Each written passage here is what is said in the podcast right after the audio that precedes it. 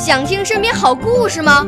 来红苹果微电台，我是小主持人故事大王。想参加娱乐节目互动吗？来红苹果微电台，我是小主持人开心果。想来我们新闻现场吗？来红苹果微电台，我为你做直播报道。想有个机会脱口秀吗？来红苹果微电台，我带你在精彩栏目中互动开讲。我们的语言魅力在这里提升，我们的儿时梦想从这里起航。大家一起喜羊羊。少年儿童主持人，红苹果微电台。现在开始广播。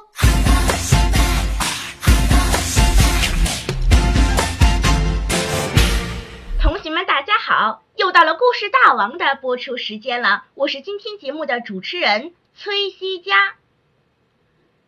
今天我要给大家讲个故事，故事的名字叫《生日礼物》。一听到过生日，大家肯定都特熟悉。我也不例外，我最喜欢过生日了。这不，前几个月我们班的同学刚刚给我过完了生日。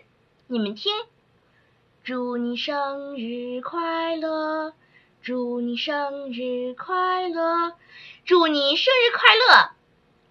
我们班的同学呀，给了我许多生日礼物，还有许多的生日祝福，我心里别提多高兴了，早就乐开了花儿。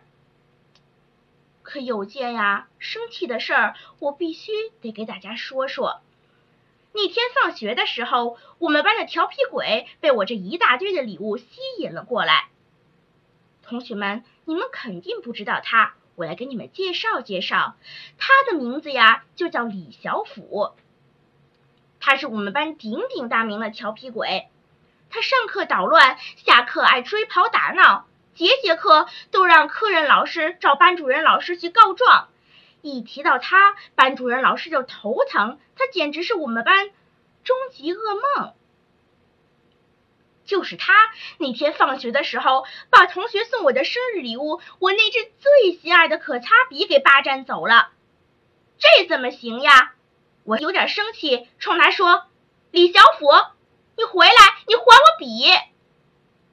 谁知道他却拿着手中的笔不还我，还冲我做着鬼脸儿，最后还说：“小崔，拜拜！”哎呦，这把我气的，我都说不出话来了。李小虎，同学送我的生日礼物，你凭什么拿走呀？你还给我！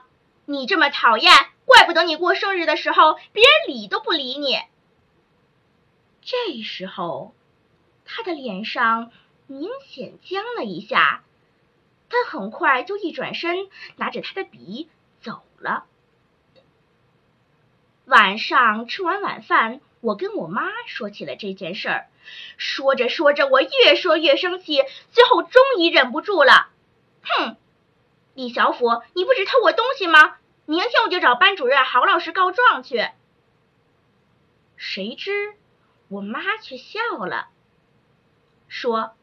哎，行了，闺女，生什么气呀？你是你们班里的小干部，何必为这一支笔跟他较劲呢？那我也不能受别人欺负了呀。哎，闺女，你过生日，那么多同学都送你生日礼物，他拿你这一支笔呀，不是为了欺负你，而其实呢是羡慕嫉妒你呢。你想想，有什么办法可以让他有所改变呢？对吗？我没再说什么，心里却琢磨着妈妈的话。李小虎和我差不多，他的生日也在十一月份。我悄悄联络了自己的好朋友，决定给他个惊喜。时间过得可真快，他的生日马上就到了。祝你生日快乐！李小虎听完同学们的祝福，就幸福的回了座位。这时候，我看着他的样子，不禁替他有些难过。唉，没有生日礼物的生日，估计连他自己都过惯了呢。李小虎，生日快乐！我把一支签字笔放到了他的手上。嘿，哥们儿，生日快乐！旁边的小俊看我已经送出了生日礼物，也开始了行动。生日快乐，李小虎！一向不爱跟男生说话的李新平，竟然把自己最心爱的橡皮送给了他。同学们成堆的礼物，竟然在李小虎的桌子上堆成了一座小山。李小虎的眼睛呀，本身就很小，这时候他一笑都成一条缝儿了。谁知道他一撇嘴，竟然哭了。哎呦，你哭什么呀，李小虎？你看看，你过生日有这么多生日礼物呢。我看他这样，连忙问：“嗯，那个什么，小崔，对不起，那天那天我不该拿你的笔。”今天，今天我还你一支吧。哎呦，太阳怎么打西边出来了？平时调皮的李小虎可不是这样的呀。哎呀，没事儿，你下回只要知道不随便拿别人的东西就成了。那支笔我送你啦。嗯，好，我一定注意。李小虎又吸溜了一下鼻子，摸了摸桌上的礼物，他开心的笑了。同学们，你们看，李小虎过的这次生日啊，跟他每次过的生日都不一样。他不仅收到了同学们的祝福，还有一大堆的生日礼物。最最重要，而且最最珍贵的是，他拥有了朋友。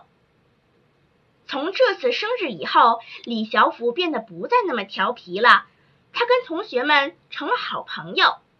听众小朋友们，如果你身边也有这样的同学，不妨也给他一个生日礼物，做一次他的好朋友吧。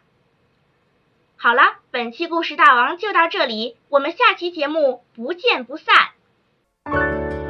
少年儿童主持人，红苹果微电台由北京电台培训中心荣誉出品，微信公众号：北京电台培训中心。